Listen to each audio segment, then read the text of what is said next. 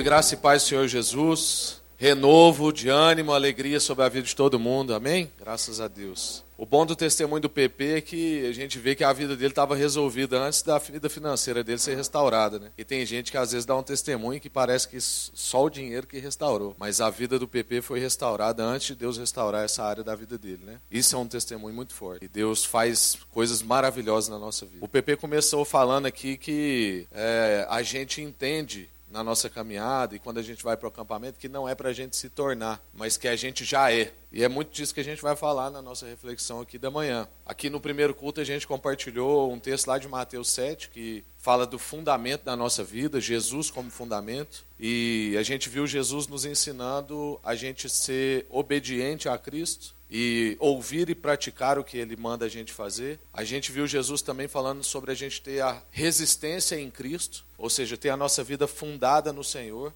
buscar Ele como a nossa resistência, porque tempestade e dificuldade vem sobre a vida de todo mundo, mas o que vai diferenciar é se a gente está fincado na rocha ou se a gente está construído sobre a areia, a gente não dedicou nos fundamentos, nas partes invisíveis da nossa vida, dedicou só as partes aparentes e a nossa casa cai. Então a gente tem que ter resistência em Cristo. E aí a gente viu que, sendo obediente a Cristo e tendo resistência em Cristo, a gente vai ter a coerência de Cristo.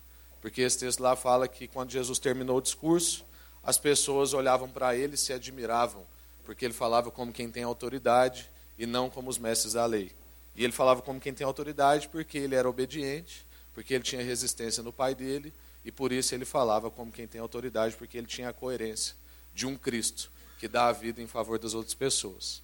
E agora a gente vai falar um pouco sobre identidade, porque já que a gente entendeu onde que a gente tem que estar fundamentado, depois se você quiser ouvir essa palavra lá, agora a gente precisa então entender, eu construo em cima desse fundamento e como é que eu vivo em cima desse fundamento. E Jesus usa imagens na nossa vida para traduzir para nós o que, que ele queria nos dizer a respeito de identidade. Para a gente não ser muito bairrista, a gente não vai trabalhar o texto do sal da terra, que é uma, um tipo de imagem de identidade que ele fala para nós. Ele diz: vocês são sal da terra. Mas a gente vai trabalhar o texto da luz do mundo, só para a gente não ficar, né, às vezes, falando mais de nós mesmos. E está lá em Mateus 5, se você quiser ir abrindo, Mateus 5, versículo 14. Antes da gente abrir o texto, quero dizer assim que eu estou muito feliz de estar aqui, muito grato a Deus por tudo que a gente viu no acampamento. Foi surpreendentemente bom. Foi a primeira vez da minha esposa na Araguaia.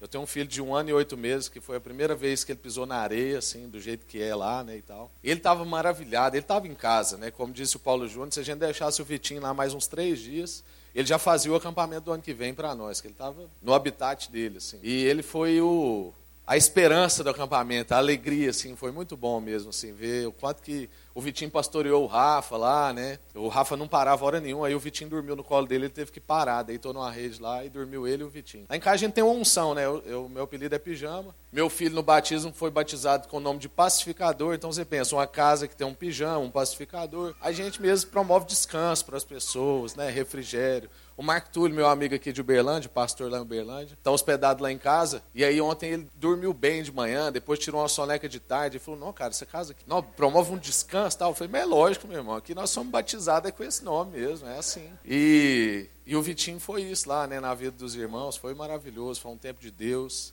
E hoje Deus está me dando um presente aqui, né? Porque muitas vezes eu venho aqui dar um aviso e tal ainda não tinha tido o privilégio de compartilhar com os irmãos da manhã. E também porque ver o Paulo Neto tocando aqui me dá muito renovo, assim, que eu toquei muito tempo com o Paulo Neto, quando eu ainda tocava guitarra, né? Que já faz uns dois anos que eu não encosto. E era muito bom, a gente viajou muito junto, tocamos muito junto. E o Paulo Neto era um baterista que eu gostava de tocar com ele, porque o Netão não tem preguiça. Porque baterista de louvor não pode ter preguiça. Que às vezes o ministrante vai puxando a música, a música vai ficando grande. Aí eu tinha um outro amigo baterista que ele era excelente. Só que era o seguinte: se o condutor fosse demorando um pouquinho mais, ele botava as baquetas na caixa assim, cruzava os braços, ficava esperando o cara terminar. O Netão não, ele vai ali, trabalha nos pratos e tal. É bom demais de ver, né? Assim, sou muito abençoado quando você toca, viu, Neto? E, então, assim, rever vários amigos aqui que eu não via há muito tempo. Estou muito feliz de estar aqui com vocês. Nesse texto aqui, a gente vai ver que Jesus então vai falar sobre a gente ser luz do mundo e sobre identidade, como eu disse. É, e a gente vive um tempo da nossa vida, da nossa geração, que é caracterizado por uma geração crise de identidade. A gente não tem mais as nossas verdades muito bem estabelecidas, as pessoas quebraram com os absolutos, trabalham na cabeça das nossas crianças e adolescentes que tudo que a gente vê e consegue medir e tal é absoluto e concreto, e que tudo que a gente não vê é abstrato e relativo. Sendo que a luz da palavra de Deus é o extremo oposto. O que eu não vejo são as coisas absolutas. E essas coisas que eu vejo, essa cadeira, essa água, essas coisas, são relativas. Porque a palavra de Deus diz que tudo pode passar, mas as palavras de Deus não passam. As promessas que Deus nos deu, nos aspectos subjetivos, abstratos que a gente acha,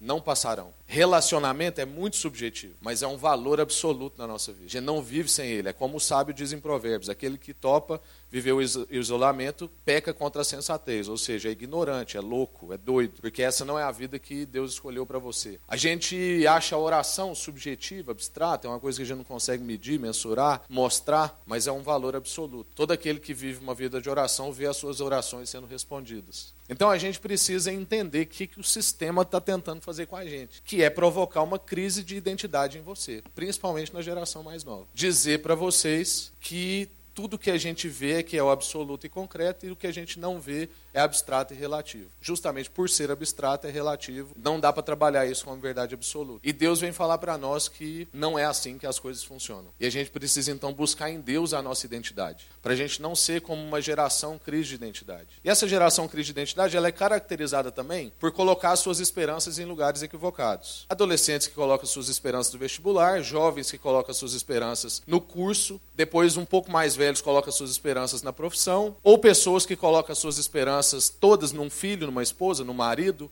num alvo financeiro, e quando qualquer uma dessas coisas caem, como a gente viu na primeira reflexão aqui, você cai, porque o seu centro eram essas coisas. Você não estava bem fundado no Senhor Jesus. Você não sabia quem você era. E na primeira dúvida que coloca na sua cabeça, você já questiona tudo que você tem para trás. Estou cansado de ver isso. Gente que já teve experiência com o Senhor Jesus, teve experiência com o Espírito Santo. Um professor, boçal às vezes, nem todos, né, claro, mas às vezes vai lá, faz uma pergunta para desestabilizar a pessoa, e nessa pergunta ele abandona tudo que ele já viveu, tudo que ele crê. Eu falo assim, meu irmão, onde você está com a cabeça? Tudo aquilo que você viveu, todas as promessas que você viu sendo cumpridas, como é que você vai jogar isso tudo agora no lixo? Por causa de uma pergunta que você não consegue responder? Devolve várias perguntas que seu professor também não vai saber responder. Ora bolas. Tira o chão dele, dá um choque de realidade nele. Se nada existe, então o que é a sua relação matrimonial? São duas pessoas com reações químicas e biológicas e nada mais? Eu não tenho as minhas emoções? Se você assume emoções, você assume algo abstrato, subjetivo. Logo, você é incoerente com o que você está falando comigo. Fazer pergunta é difícil para as pessoas, porque as pessoas querem provocar na gente crise de identidade. Querem dizer para nós que nós não sabemos quem nós somos. Por quê?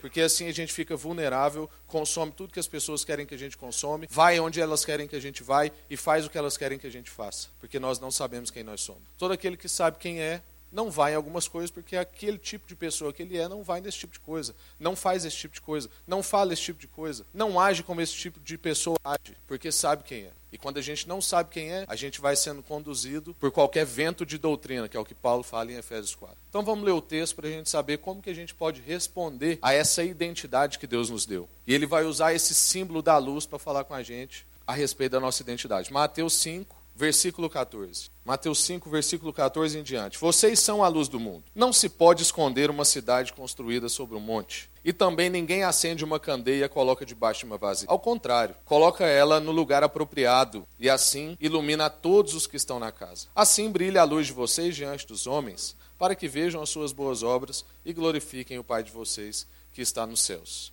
Amém. Vamos orar mais uma vez.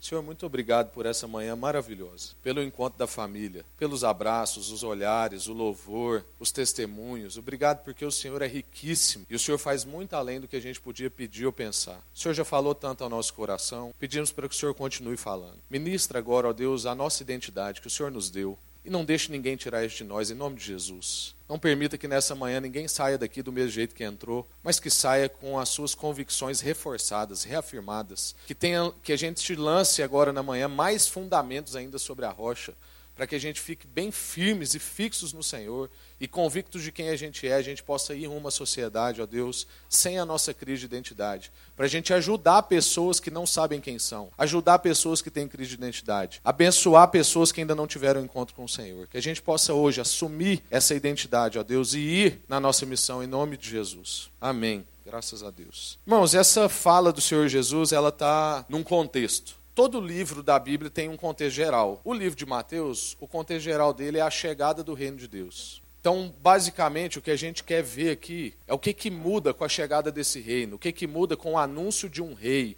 como que isso influencia na nossa vida, o que, que as palavras desse rei a respeito de nós e a nossa inserção dentro desse reino faz com a nossa vida cotidiana. Porque apresentado para você e para mim, eu não sei, imagino que sim. Para mim foi assim. Apresentar uma salvação futura. Eu queria converter para ir para o céu. A minha esposa já foi o extremo oposto. Minha esposa queria converter para não ir para o inferno. Ela entendeu que ela precisava de Jesus para não estar com o diabo. Então, ela converteu desse jeito. E só depois de alguns anos é que a Iana foi entendendo todos os aspectos da conversão na vida dela. Eu lembro direitinho, a gente namorava, e aí um dia ela chegou em mim e falou assim: "Eu quero, eu vou parar de ir na igreja. Esse trem está me fazendo mal". Eu falei assim: "Como assim? Se isso está te fazendo mal, minha irmã. Não há nada que te faça bem. Aí ela falou assim: não, quanto mais eu leio a Bíblia, pior eu me sinto. Eu falei: graças a Deus, agora você está convertendo. É assim mesmo que funciona. Vamos joelhar aqui junto. Aí ela falou, como assim? Eu falei assim, bem, é isso. A Bíblia mostra para nós tanto nós é ruim. É como o Chesterton dizia, um, um, antigo escritor, poeta. Ele falava assim, não importa o tanto que as pessoas falem mal de mim. Porque o tanto que elas falam ainda é pouco perto do que eu sou. Elas não me conhecem a esse ponto. É tipo elogio perto do que eu sou de verdade. E a Bíblia faz isso com a gente. A gente acha que é bom, faz uma caridade aqui, ajuda alguém ali, faz uma prece de manhã, vai no culto domingo. Aí você pega o texto bíblico e ele fala para você que isso não é nada se não tiver amor. E aí você vai ver que você não dá conta de ter amor sem o Espírito Santo. Você só faz coisa para você mesmo. A gente é carente, que é autoafirmação.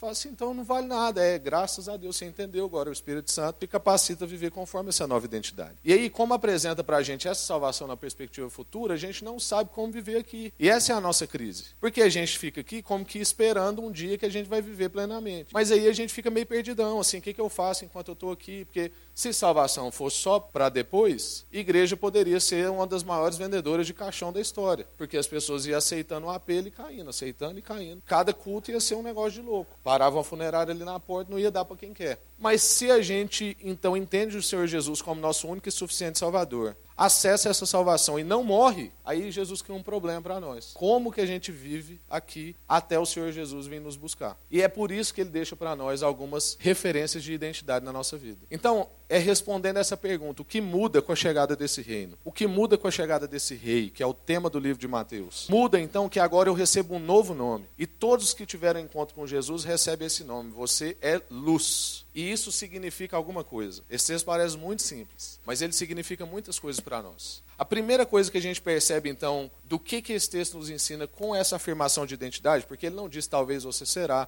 um dia você seja, um dia você foi, ele diz você é no tempo presente. Você é uma luz. O que, o que, que esse texto ensina para nós, então? Que essa luz tem uma qualidade. Jesus vai falar com a gente sobre a qualidade da luz, versículo 14. Vocês são a luz do mundo. Não se pode esconder uma cidade situada sobre um monte. É um tipo de luz que não dá para esconder. É isso que Jesus está falando. Eu gosto de ir, às vezes vou muito daqui para Brasília, e quem já foi daqui para Brasília, Brasília à noite sabe que tem uma determinada subida lá que você chega, que o céu muda de cor. Porque a luz da cidade influencia na luz do céu. Porque não se pode esconder uma cidade situada sobre o um monte. É com essa relação que Jesus está trabalhando aqui. Mostrando para você que você é um tipo de luz que não dá para esconder. O C.S. Lewis fala o seguinte para nós: que a chegada da, da luz numa casa, pensa uma casa sem luz, antigamente e tal. A chegada da luz numa casa muda completamente a rotina daquela casa. A gente tem aqui no Brasil o Mário Sérgio Cortella, um filósofo tal, famoso, muita gente que já ouviu. O Cortella fala a respeito da dinâmica familiar com a chegada da televisão. Uma sala, né? Que antes os sofás eram colocados um de frente para o outro, para as pessoas se relacionarem. Com o advento da televisão, os sofás são colocados de frente para a televisão para que a gente viva olhando para a televisão. Isso mudou a rotina de uma casa. Agora tanto faz, porque como a gente fica assim, você pode grudar um sofá no teto, que a pessoa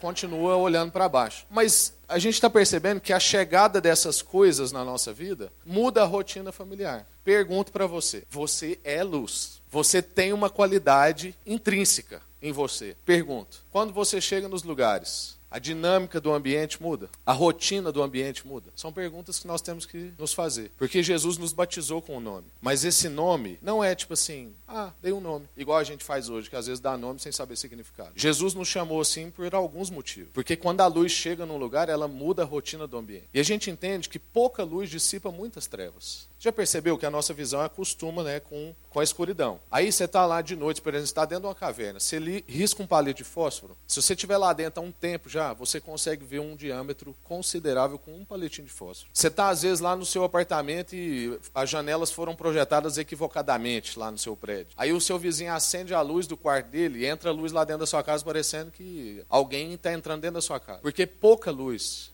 e pode ser até um pouco distante, dissipa muitas trevas e muda o ambiente que você está. O que isso ensina para nós? Que a gente, às vezes, precisa parar de reclamar do lugar que a gente está, achando que a gente é pouco, ou que a gente é pouca luz, ou que a gente é pequeno, ou que a gente está no lugar errado. Você tem uma qualidade na sua vida. É como a gente disse lá no acampamento. Essa qualidade dessa luz que Jesus está afirmando, ela já, tá, já tem uma qualidade por quem a endossa, que é o próprio Senhor Jesus. Isso é tipo Brastemp, entendeu? Ah, eu tenho uma Brastemp. Pronto, você não precisa ficar explicando muita coisa. É igual quem tem, sei lá, uma Mercedes. Você não precisa falar que ano que é. Você tem uma Mercedes. Está já em quem diz. E aqui nós estamos falando que o próprio Cristo diz para você que você é luz. Essa qualidade já está em quem diz, essa qualidade não se pode esconder, ela habita em você e não dá para você se esconder no lugar que você está. Como a gente disse que pouca luz dissipa muitas trevas, às vezes você está sozinho na sua universidade, você está lá numa sala de aula, você é o único cristão lá. Aí você fala assim: aqui a briga é desleal. Vou nem falar que eu sou crente. Eu sou pouco aqui, Jesus tinha que mandar mais gente. Você não é pouco. Poucas luz, pouca luz dissipa muitas trevas. Você não está no lugar errado, que é o que a gente vai ver aqui no nosso próximo ponto. Pare de reclamar, às vezes, do lugar que você está. Você tem uma qualidade intrínseca. Comece a meditar sobre isso. Quando eu chego na minha sala de aula, quando eu chego no meu local de trabalho, quando eu chego no meu prédio, quando eu chego no condomínio que eu moro, quando eu chego numa reunião de família, essa reunião de família, esse ambiente que eu estou, ele muda a rotina com a minha chegada? Ou eu me adapto à rotina do lugar e tento esconder essa luz? A próxima coisa que a gente vai ver que esse texto então nos ensina é sobre o lugar da luz. Versículo 15. Então Jesus fala assim: vocês são luz e essa luz tem uma qualidade. É um tipo de luz que não dá para se esconder. Não se esconde uma cidade situada sobre um monte. No versículo 15 ele vai falar para nós: e também ninguém acende uma candeia e coloca ela debaixo de uma vasilha. Pelo contrário, coloca ela num lugar apropriado. Então a gente vai ver que não, essa luz não tem só uma qualidade. Essa luz ocupa um lugar. Por isso que nós estamos falando que você não está no lugar errado. Talvez você está achando que Deus falou assim: Deus errou de endereço. Eu fiz alguma coisa na minha vida. Como diz a, a irmã aqui, alguém fez alguma macumba e eu vim parar aqui nesse lugar. Não, meu irmão, você tem um lugar próprio para estar. Deus não errou de endereço com você. Não há nada na nossa vida que passa despercebido aos olhos de Deus. Deus não é pego de surpresa com a gente. Deus sabe os nossos passos. E ele disse para nós que todas as coisas vão cooperar para o bem daqueles que amam a Deus. Deus está conduzindo a nossa vida. Por isso que a gente precisa entender quem nós somos em Deus, para a gente ocupar os lugares que Deus colocou a gente para ocupar. É como eu brinco. Os irmãos, às vezes, de, que gostam mais da ideologia de esquerda, tinham que aprender com crente sobre ocupação. Nós sabemos como é que é ocupar. A gente tem uma luz, essa luz não é para ser colocada em qualquer lugar, ela é para ocupar um lugar próprio. E a gente está percebendo, então, que esse lugar próprio é um lugar que favorece pessoas, que é o nosso próximo ponto que a gente vai ver ali, que Jesus ensina para nós. Essa luz, então, gente, ela tem um lugar apropriado, ela ocupa esse lugar apropriado. Logo eu pergunto para você, qual é o melhor lugar para você estar? Se você é uma luz, tem uma qualidade intrínseca, aonde tem muitas trevas. Luz serve para quê, gente? É por isso que às vezes a gente fica achando que Deus errou de endereço com a gente. Esse marido miserável, essa esposinha que não para de falar na minha cabeça, aquele filho que não obedece a gente de jeito nenhum. Você fala para ele não subir na banqueta, ele sobe. Subir, ele sobe. Só tem um ano e poucos meses e ele sobe. Né? Meu filho, eu brinco, meu filho não é um anjinho maravilhoso. Meu filho é um pecadorzinho miserável, lindo. Mas ele é um pecadorzinho miserável. Manipula a gente desde que nasceu. Quer mamar, chora. Quer colo de outra pessoa, chora. Dá os bracinhos, faz cara de quem está sofrendo, né? Manipula a gente o tempo todo. Aí você fala assim, esse menino nasceu no endereço errado. Estou aqui, tudo para ser, tem tudo para ser pai de um filho obediente. Sou devoto, vou lá domingo, faço minhas orações, tenho minha vida devocional regular. Pedi para Deus um tempão, vê um menino desobediente, ou todos são, né? Porque são pecadorzinhos miseráveis, é a nossa condição. Os meninos não ficam ruins conforme cresce, não, viu, gente? Já nasce ruim. É fruto da queda, infelizmente. Todos têm que ter um encontro com Jesus. Eu oro pelo meu filho todo dia. Falo, Deus alcança ele, porque, de acordo com o que eu vejo aqui, só o Senhor mesmo. E olha que ele é maravilhoso, assim, comparado com muita criança que eu vejo, vou te falar, ele está acima da média. Mesmo assim, irrita a gente. É, o despertadorzinho dele é seis, não interessa se é domingo, feriado tal, essas coisas, assim, que é fruto da queda, né? Que, pra uma casa que tem um menino que chama pacificador e o pai com pijama, acordar seis horas da manhã é um absurdo pra esse menino. Ele tinha que dormir mais. Bom, mas, então, às vezes a gente fica nesse negócio, não, eu tô no lugar errado, Deus errou de endereço, eu não devia estar aqui, eu vou mudar e tal. E a gente precisa entender, irmãos, que luz foi para ocupar lugares escuros. Deus deu esse nome para nós não foi por engano. Você chama luz porque você ocupa lugares que estão em trevas. É por isso que a Bíblia fala que as portas do inferno não prevalecerão, porque tá as trevas lá e a gente vai com tudo. Nós vamos com os dois pés na porta. Com a gente não tem disso não. Nós somos luz e um tipo de luz tem uma qualidade. Essa luz não se esconde. Ela ocupa o lugar. Para de achar que você é pouco. Na sua sala de aula, na sua empresa, no seu condomínio, na,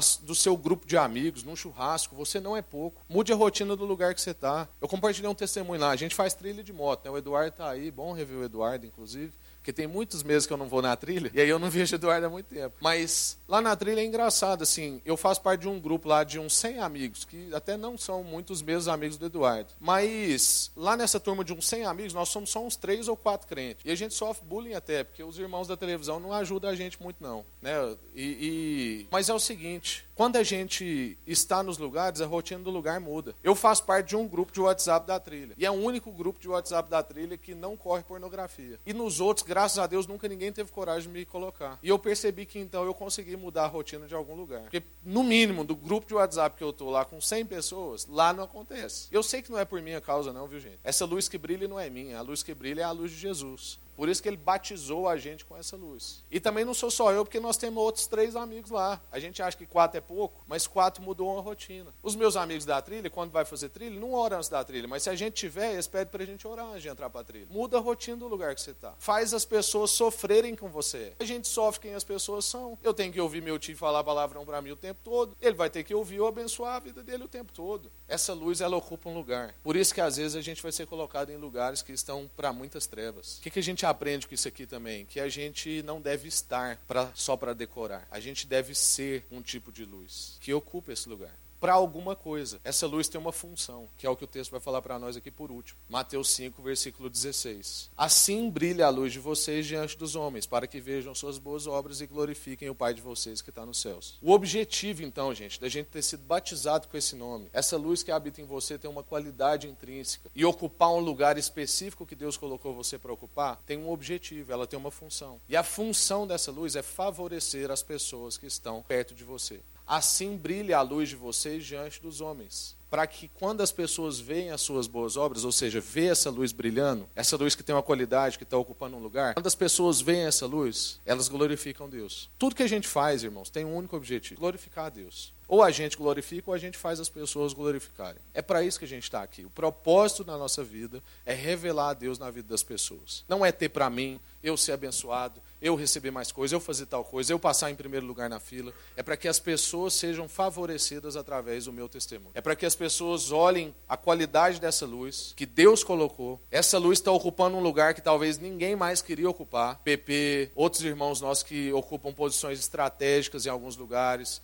empresários que podem mudar a realidade onde, onde estão, funcionários públicos que podem mudar completamente a rotina do lugar onde está. Eu tenho uma mãe que é uma funcionária pública do jeito que tem que ser, igual ao funcionário privado. E ela muda a rotina do lugar que ela está. O povo trabalha com ela não gosta dela de jeito, cumpre horário, faz mais do que pediu, aqueles negócios. Mas o povo lá tem que sofrer quem minha mãe é, porque tem uma luz nela. Foi Deus que colocou. Agora é importante a gente lembrar que essa luz, como a gente disse lá do C.S. Lewis, é uma luz que chega, né? Porque ele falou assim: a chegada da energia, a chegada da luz num lugar muda a rotina desse lugar. Essa luz também é uma luz que chegou. E aí eu estou falando isso justamente para administrar o nosso ego. Porque essa luz que brilha não é sua, e essa luz que brilha não é minha. A gente é tipo um interruptor. Se Jesus não ligar, não brilha não. Se Jesus não habitar, você não brilha. Por isso que a gente então reconhece Jesus como nosso único suficiente Salvador e o Espírito Santo habita em nós. Porque a partir do momento que o Espírito Santo de Deus habita em nós, ele ligou o interruptor. E agora já não desliga mais não também. Porque nós estamos falando de uma luz eterna, não estamos falando de luz que cai, essas coisas que a gente vive aqui não. Nós estamos falando de um tipo de luz que é para a eternidade. Essa luz que brilha em você não é sua. Essa luz que brilha é a luz do Senhor Jesus. E essa luz, então, tem essa função de favorecer as pessoas. O que a gente entende, então? Que a nossa identidade é o que a gente fica falando só da terra sempre. Somos, temos e fazemos. A gente entende quem a gente é crê nessa palavra que Deus nos deu. Então a gente faz conforme essa identidade. Eu não fico fazendo coisas para provar que eu sou uma luz. Eu faço coisas porque eu sou uma luz. Eu só brilho porque sou luz. Eu ocupo lugares porque sou luz. Eu tenho essa qualidade porque eu sou luz, porque Deus me batizou com essa luz. Eu não fico então na crise de fazer para ser. Eu entendo que Deus me batizou, creio nisso. E então eu faço conforme essa identidade. Aqui é importante a gente entender em relação a ocupar lugar, que a gente falou antes do nosso ponto. E eu falei sobre a gente não estar para a decoração, mas a gente ser para clarear um lugar. O que, que eu quero dizer com isso? Aqui tem quatro luzes de decoração, que está me ajudando um pouco. E eu olho para elas. Mas hora nenhuma, até eu pensar nessa imagem aqui, eu tinha olhado para essas outras luzes brancas aqui que clareiam o salão. Porque essas luzes aqui são luz funcional, não são luz de decoração. E nós somos chamados para ser luz funcional, e não luz de decoração. E às vezes a gente acha que Deus colocou a gente num lugar para a gente ficar lá de cantinho. Igual eu falei, não vou nem falar que eu sou crente aqui, porque a luta aqui está desleal. Não, você não é luz de decoração. Você é um tipo de luz que, colocado no lugar, favorece todo mundo que está no ambiente. É tipo tipo jogo de futebol, que a gente vai assistir jogo de futebol de noite, tem lá os holofotes clareando o campo. Ninguém fica olhando para o holofote. Todo mundo usufrui do que o holofote faz. Tá todo mundo olhando para o jogo. Mas se aquelas luzes não tiverem ali, não tem jogo. As pessoas precisam saber que elas usufruem do ambiente que a gente está. Mas elas sabem também que se a gente não tiver ali, elas não usufruem do ambiente do jeito que ele está. Tem uma história lá no Antigo Testamento que fala que um determinado servo de Deus, todo lugar que ele estava, naquele lugar lá, os animais não tinham doença, o capim crescia do jeito que tinha que ser, e todo mundo da região era beneficiado pela presença daquele cidadão naquele lugar. Porque a bênção de Deus estava com aquele irmão. Ele era uma luz do mundo. E aí isso resolve uma crise nossa. Porque às vezes a gente faz boas ações, a gente vai lá, leva um fio de barro num determinado lugar, dá uma oferta para alguém, ajuda um parente, ajuda alguém no trabalho e tal, e essa pessoa às vezes não reconhece às vezes vira as costas para nós. Ninguém vê que a gente fez. Pô, eu me esforcei tanto, fiz lá, a igreja não me chamou para dar um testemunho. Ninguém me valoriza nesse lugar. Meu irmão, você não é o tipo de luz que as pessoas ficam olhando para você. Você é o tipo de luz que as pessoas são beneficiadas pelo que você clareia. Justamente porque você não tem a crise das pessoas ficarem olhando para você, é que você pode brilhar muito. Porque se o povo for olhar para você, você pode brilhar só um pouquinho. Senão você vai machucar o olho da pessoa. Agora, para você brilhar muito, as pessoas não podem olhar para você, não. Tem que só usufruir do que você faz. É por isso que muitas vezes nós cristãos somos colocados em lugares estratégicos, posições de previdência, de presidência, de coordenação, de liderança, para as pessoas serem beneficiadas pelo que nós somos e não ficar padecendo na nossa mão. Sabe, crente que parece que não teve encontro com Jesus, que assim, ó, você está na minha mão. Isso não existe. Eu não sou um tipo de luz que as pessoas ficam olhando para mim. A gente canta, a gente vem aqui na frente e fala assim, como um farol que brilha à noite. Essa música eu sei que é hino de vocês. Farol que brilha à noite, ninguém olha para ele, não. Quando a gente está dirigindo de noite, inclusive, a gente vira o olhar de um farol que brilha à noite. Farol que brilha à noite esquenta. Por isso que a nossa vida às vezes fica quente. Farol que brilha à noite atrai bicho. Por isso tem hora que você fala assim, da onde que apareceu tanto bicho aqui, tanta coisa que está aparecendo aqui? Porque você cantou, que quer ser como um farol que brilha à noite, que quer ser usado pelo Senhor. E é essa a resposta que ele requer de nós nessa manhã. Para a gente concluir, eu quero usar um, uma imagem, já quero chamar aqui o pessoal do louvor para a gente cantar essa última canção. E muitos conhecem a história de Daniel. A gente percebeu então, gente, que nós temos uma qualidade intrínseca, a gente tem um lugar a ser ocupado e a gente tem uma função, que é favorecer a vida das pessoas. E o exemplo de Daniel, que é o que a gente vai trabalhar aqui para encerrar, ele ensina muito para nós a respeito dessa convicção de identidade, de saber quem é e não aceitar as pessoas mudar o nosso nome. Porque Daniel entendeu, ele e os amigos dele entenderam que tinha um nome, que tinha nesse nome qualidade, que eles tinham que ocupar um lugar e que eles tinham uma função. E só por isso que ele não mexeu. Nabucodonosor, Daniel 1, depois você pode ir lá e ler, era o rei da época, chegou para um, um encarregado dele e falou assim: Olha, escolhe os melhores. Nós vamos fazer a seguinte sequência na vida deles. Nós vamos mudar o nome deles, nós vamos mudar a alimentação deles, a dieta deles, e a gente vai instalar neles a cultura babilônica. Eu não sei se você consegue perceber, mas eu acho isso muito parecido com o que a gente vive hoje. Separa os melhores. Parece que os crentes são sempre os melhores, assim, sem puxar sardinha para nós, né? Mas separa os melhores, os mais inteligentes, os que falam mais de uma língua, o de porte físico legal. Nós vamos mudar o nome deles. Vamos trocar a dieta deles, eles vão passar a comer uma comida sacrificada a ídolos. Eles não vão comer mais do que eles querem, vai comer do que a gente quer. E aí nós vamos instalar neles a cultura babilônica. Nós vamos tirar essa cultura judaico-cristã e vamos colocar neles então a cultura babilônica. E estão fazendo isso com os nossos jovens na universidade, com os nossos adolescentes na escola estão fazendo isso com a nossa vida através de filmes, teatros, televisão. Eu não estou falando para a gente parar de ver essas coisas. Só estou falando para a gente parar de ser ingênuo e achar que filme só trata de entretenimento. Filme, teatro, propaganda, matéria, não trata de entretenimento. É catequese, é doutrina, para instalar uma cultura na gente.